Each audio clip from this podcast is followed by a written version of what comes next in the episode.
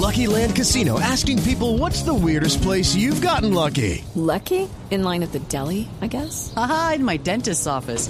More than once, actually. Do I have to say? Yes, you do. In the car before my kids' PTA meeting. Really? Yes. Excuse me, what's the weirdest place you've gotten lucky? I never win and tell. Well, there you have it. You can get lucky anywhere playing at LuckyLandSlots.com. Play for free right now. Are you feeling lucky? No purchase necessary. Void where prohibited by law. 18 plus. Terms and conditions apply. See website for details. 11 de la mañana, 3 minutos. Estas son las noticias de Colombia y el mundo aquí en Blue Radio. Integrantes de la Alianza Verde y del Centro Democrático dijeron que con la propuesta de eliminar la llamada Ley de Garantías Electorales, el presidente Juan Manuel Santos quiere congraciarse con los alcaldes y gobernadores del país. Información con Diego Monroy.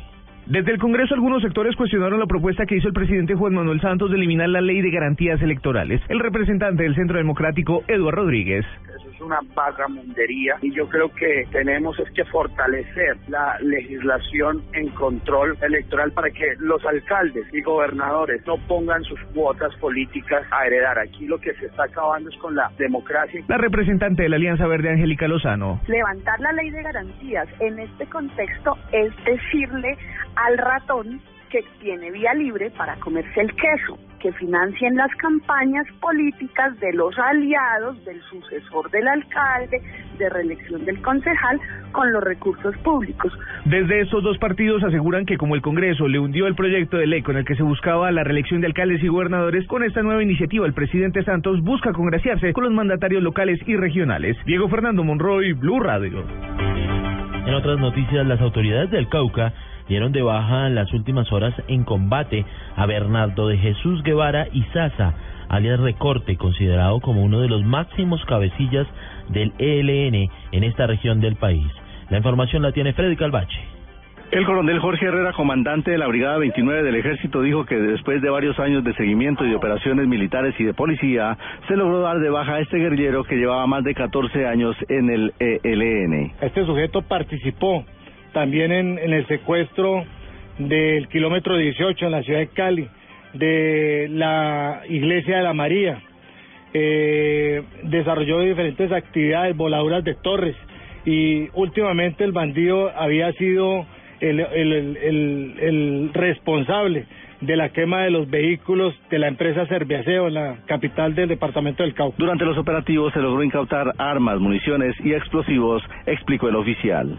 En Popayán, Freddy Calvache, Blue Radio. Y mucha atención, una grave mortandad de peces se registra desde esta mañana en las playas de Santa Marta. La información allí desde el lugar donde están ocurriendo los hechos con Luis Oñate. Turistas y pescadores del rodadero y sus playas aledañas se vieron sorprendidos con un manto de peces muertos que amaneció cubriendo el mar. Son millares de alevinos de muchas especies las que se ven flotando sin vida y las olas los han llevado hasta las playas, aseguró Rafael Martínez, un pescador artesanal de la zona, quien atribuye el hecho a la contaminación del carbón. No, no está perjudicando bastante porque Drumo no ha venido pescando el plancton y tocando no, no ha acabado. A medida que va pasando el tiempo es peor, peor, peor, peor.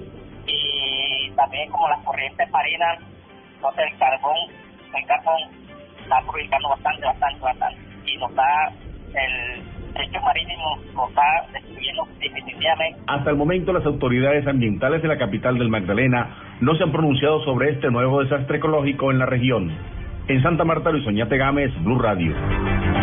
En alerta verde se encuentran los hospitales del departamento del Quindío ante la posible ocurrencia de emergencias durante la Semana Santa. Información con Juan Pablo Díaz. Con el fin de alistar la capacidad de reacción en los hospitales de 12 municipios del Quindío, las autoridades activaron la alerta verde ante posibles emergencias y presencia masiva de turistas durante la Semana Santa en todo el departamento. José Antonio Correa es el secretario de Salud en la región. Obviamente activamos también nuestro equipo de técnicos de saneamiento, equipos de vectores para todo el control de lo que es alimentos, eh, alcoholes, todo lo que tenga que ver que pueda implicar riesgo en la salud pública de las personas, control de aguas eh, va, va a ser reforzado en esta época de Semana Santa. La alerta verde inició desde las 6 de la mañana de hoy y culminará el próximo lunes de Pascua. Desde Armenia, Juan Pablo Díaz, Luz Radio. En noticias internacionales, un duro pronunciamiento hizo el secretario general de la ONU en contra de la participación de la comunidad internacional en el conflicto en Siria. Ampliación con Juliana Silva. Así es, Alejandro, el secretario general de la Organización de Naciones Unidas, Ban Ki-moon, afirmó este sábado que siente enfado y vergüenza ante el fracaso de la comunidad internacional para detener a la que llamó carnicería que se presenta en Siria. Agregó y criticó que el gobierno sirio, los grupos extremistas y los terroristas destruyan fatalmente este país árabe. El secretario general dio estas declaraciones en la apertura de la cumbre de la Liga Árabe que se realiza en Egipto. Recordemos que a mediados de marzo el Observatorio Sirio de Derechos Humanos anunció que son más de 215 mil las víctimas de cuatro años guerra en este país. María Juliana Silva, Blue Radio. Información de deportes, los atletas nacionales se destacan en tenis, gimnasia y golf. Detalles con Pablo Ríos. Alejandro Falla jugará hoy contra el croata Ivo Karlovic por la segunda ronda del Masters 1000 de Miami. En dobles, Juan Sebastián Cabal y Robert Farah enfrentarán al español Feliciano López y al bielorruso Max Mirny. En noticias de gimnasia, el cucuteño Yosimar Calvo volvió a ganar la medalla de plata en competencias de la Copa del Mundo, esta vez en el campeonato en Qatar. Y en el mundo del golf, el colombiano Oscar Álvarez se encuentra en la primera posición del Mazatlán Open con una tarjeta de menos 10 tras dos rondas de competencia. Este torneo es la segunda parada del PGA Tour Latinoamérica 2015. En el Valero Texas Open del PGA, el antioqueño Camilo Villegas quedó eliminado tras no pasar el corte por terminar con nueve golpes sobre el par. Y finalmente, en el Ladies PGA, María Uribe está igualada en la casilla 36 con menos 3 en el Kia Classic de Carlsbad, California. Pablo Ríos González, Blue Radio. Noticias contra reloj en Blue Radio.